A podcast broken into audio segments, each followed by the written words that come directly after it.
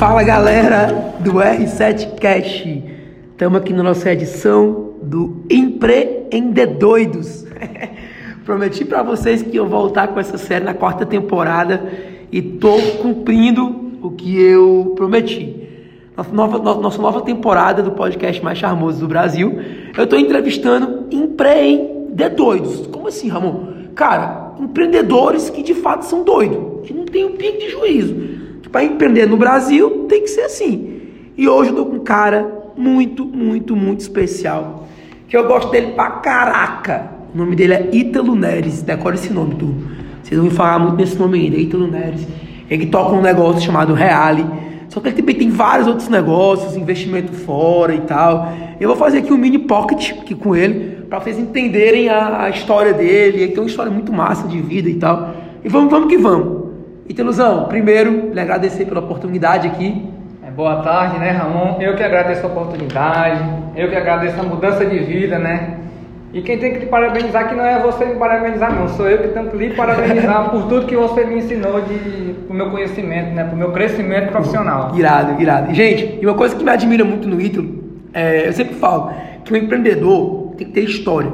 O empreendedor sem história, ele é um aspirante a empreendedor.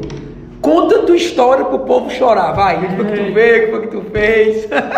Vamos lá começar. Eu vou contar aqui uma um breve, uma pequena história, né? Não dá pra contar tudo, mas pra não ficar muito chato, né? É, venho de Guaiúba, né? É cidade Guaiúba, Guaiúba, galera. Guaiúba. Pra quem é de fora do, Brasil, do Ceará, fora do Fortaleza, Guaiúba. É uma cidade de, de aproximadamente 20 mil habitantes. É, não tem nenhuma indústria lá, né? nenhuma fábrica. É uma cidade só de que vive só de prefeitura e de comércio, comércio. pequeno comércio. Sou um cara que cresci dentro do comércio. Me formei com 21 anos de idade e sempre sonhava grande. Eu sempre sonhava grande, sempre estudei. Estou é, aqui hoje porque, graças ao Ramon, porque ele me deu a oportunidade, ele viu um brilho no fundo dos meus olhos e eu agarrei. Eu, como empreendedor, costumo dizer que, que a gente tem que agarrar as oportunidades, mas antes de agarrar, tem que estar preparado. E o empreendedor precisa de coragem, né? Precisa de coragem, precisa de, de estudar bem, estude muito, é, erre, aprenda a errar. Quem não erra nunca vai acertar, né? Tirado. O que para dizer é isso. Galera, o cara sai de uma cidade com menos, com 20 mil habitantes e tem um negócio aí que fatura para lá de 7 dígitos todo mês.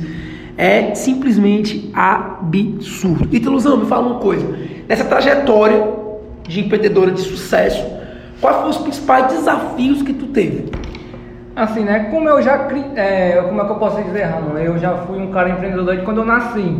Entendeu? Foi eu criado já, no Não, eu já tinha né? o meu sangue. Meu sangue era ser empreendedor. E quando você sabe o propósito, tudo fica mais fácil, né? Mas como é que eu posso dizer a trajetória? Trabalhei no mercantil muito tempo, trabalhei no banco hoje. Hoje tem a Real, que a gente tem aproximadamente 5 mil clientes, um faturamento de aproximadamente 3 milhões de reais, né? Eu tenho uma empresa também de construção, que eu vendo casa de alto padrão. E em breve estou lançando um loteamento de, de 500 lotes, né?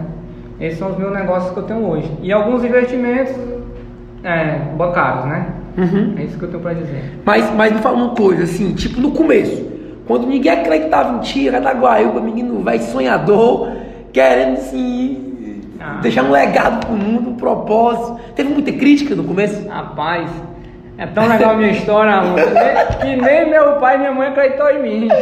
É, a história é. A única pessoa que acreditou em mim foi eu mesmo, né? Isso é o suficiente pro cara chegar onde quer, né? Quando você sabe o seu propósito, não tem ninguém que destrua, né? Coloque Deus na frente, estude, trabalhe, é o conselho que eu tenho que dar. Seja, seja como é, simples, faça o que tem para fazer, né? Faca na caveira.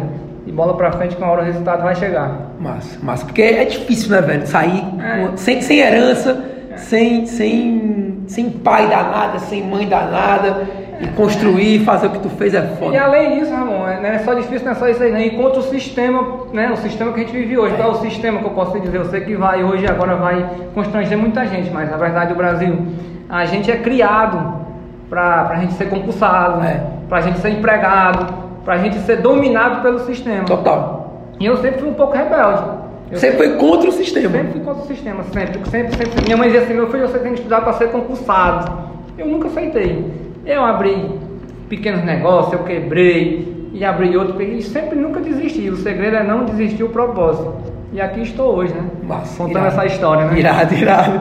A galera acha que é clichê, né? Eu, eu vejo assim, a galera, principalmente a galera do podcast, que a gente procura, procura entrevistar empreendedores reais, de vida real, de, com dificuldades reais, e, e 99,9% deles são meus alunos.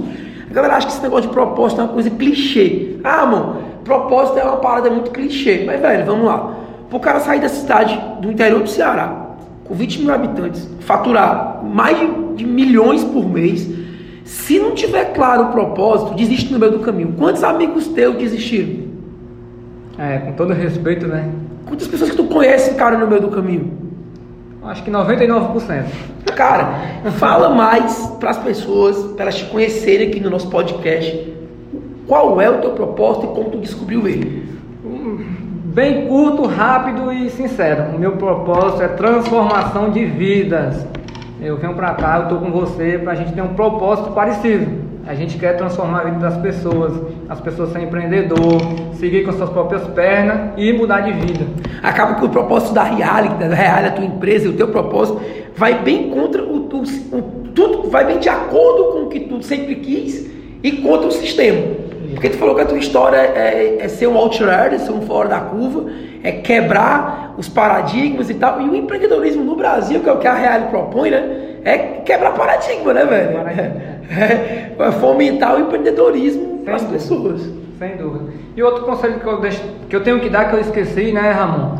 É sobre o marketing digital, né? Eu acho que todo empreendedor, não acho não, eu tenho quase certeza, 99% tem que entrar no marketing digital. Uma empresa, um empreendedor, uma pessoa que não está no marketing digital, não está no meio do mercado de trabalho. Tirado. Eu pedir isso aí, já que tu- antecipou. Eu te pedir para te deixar uma dica final para os empreendedores. Então essa daí do marketing. Tem outra dica aqui, Dê outra outra- dica, dê, dê, dê. Outra dica que para ir para cima, né? Como diz a visão de vocês, vão para cima. Outra dica, tenha um mentor, porque sem mentor ninguém chega a lugar nenhum. Pô, massa, massa, massa. E eu tenho que só agradecer a você de coração por tudo, tudo, tudo mesmo, porque eu cresci demais ao seu lado. Show.